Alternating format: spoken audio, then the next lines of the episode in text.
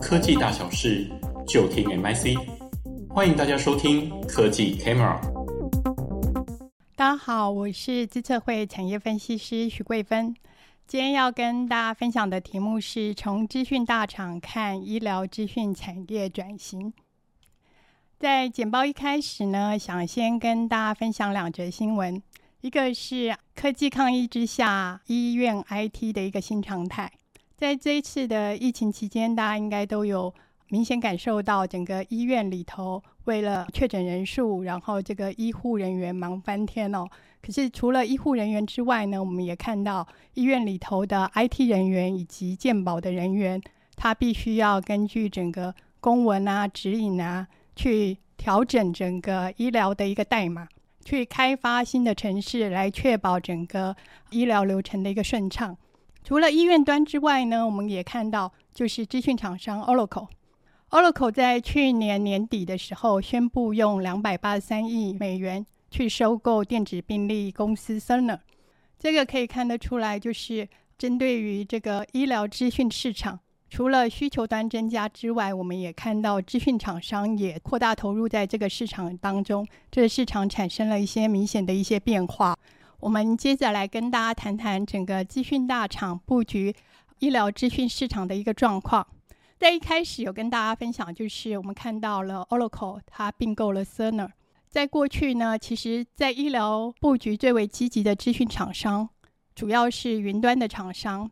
包含了 Google、Microsoft 跟 Amazon。所以接下来呢，我们就针对这三大厂商的一个布局状况为大家说明。首先跟大家谈到 Google。Google 其实很早就布局在医疗这一块市场里头，它透过母公司 Alphabet 投资或自行研发相关的一些疾病诊疗或者是新药的一些研发。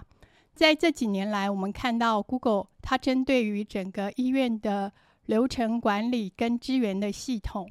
跟大型医院去做合作开发整个资讯的一个系统，那也跟电子病历的一些。厂商合作电子病历搜寻引擎的开发，那也跟门诊诊所去合作，在它的一个搜寻引擎以及 Google Map 的优势之下，做到预约看诊这样子的一个服务。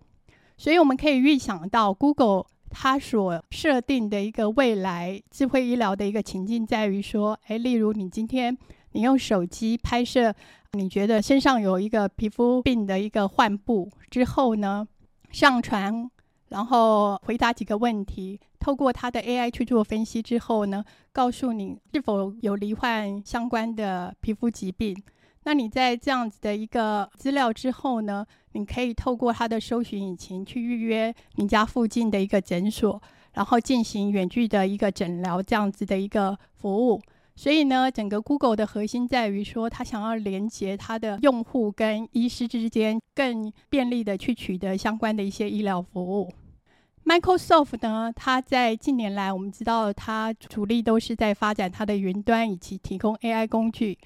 在医疗上面也是哦，它提供它的医疗云以及相关的一些 AI 工具。那刚刚有提到说，Microsoft 它在二零二一年的时候，它并购了一个 AI 语音辨识的一个厂商 Nuance。Nuance 它的一个应用软体，它在美国的医院跟诊所享有高的一个市占率。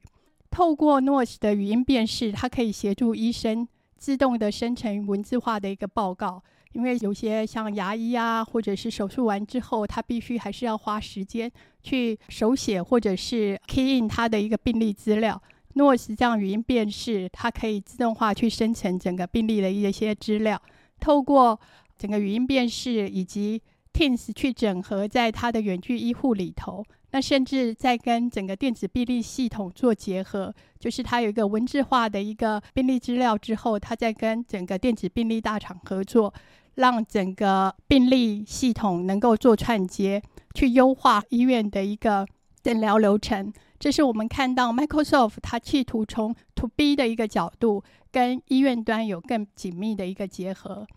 再来，我们看到 Amazon，不同于呃 Google 跟 Microsoft，我们看到 Amazon 它的主要的一个医疗布局的重心，除了医疗云之外。另外一个是他在线上药局的一个布局。他在二零一八年收购了线上药局 PillPack，那在后续呢，他持续的去扩大他线上药局的一个服务。同时呢，我们也看到他的啊、语音助理 Alexa，他也取得了 HIPAA 的一个认证。Amazon 想要预设的未来智慧医疗的一个情境，在于说，大家透过远距医疗，然后 Alexa 远距看诊之后呢，它可以连接它的线上药局，然后送药到府。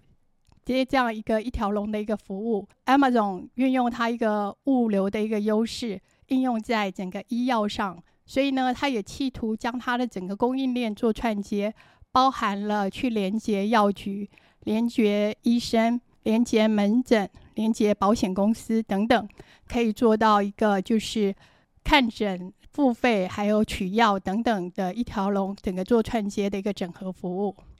所以呢，我们试着将这三家厂商在整个医疗资讯的布局里头，可以看到说，在早期，厂商比较针对于进入门槛较低的一个健康促进跟远距照护做布局。可是近年来呢，我们看到它越趋往整个进入门槛较高的一个疾病筛检这个部分做布局。那其中呢，除了临床诊疗以及精准医疗之外呢，对于整个医院端的流程管理以及资讯系统，他们除了提供云端工具之外呢，他们也进而去提供相关的一些 AI 的一个技术的一个资源，甚至于跟相关传统的大厂合作，去优化整个一个系统。这三家公司呢，我们也看到他们有各自有相同点跟相异点去布局医疗资讯的一个市场。那相同点在于，他们都提供了医疗云的一个平台，同时呢，都针对于疾病筛检的部分做扩大的一个布局。相异点在于，各自根据他们业务的一个优势，做差异化的一个策略。那就 Google 来讲的话，它发挥它在搜寻引擎上面的优势呢，它去做电子病历搜寻、搜寻预约看诊等等。Microsoft 呢，则透过并购的方式去扩大它啊临床语音 AI 的一个投入。那透过这样子的投入，加上 Teams，再加上跟 EHR 的一个大厂合作，去优化整个医院端的一个电子病历的一个系统，以及远距医疗的一个平台。Amazon 呢，则是利用它整个物流的一个优势，去扩大它在整个线上药局的一个服务。那也让它的一个 Alexa 可以跟诊所端做串接，去扩大它在医疗上一条龙的一个服务模式。医疗跟资讯是台湾的两大重点产业，在疫情跟政策的一个推动之下，我们认为它可以加速整个产业的一个转型。我国的业者除了可以提供相关的一些硬体之外呢，可以透过辅助诊断、流程优化、远距医护等等的角度去切入。两者可以共同开创我们台湾在未来整个新时代的医疗，进而去进军国际的市场。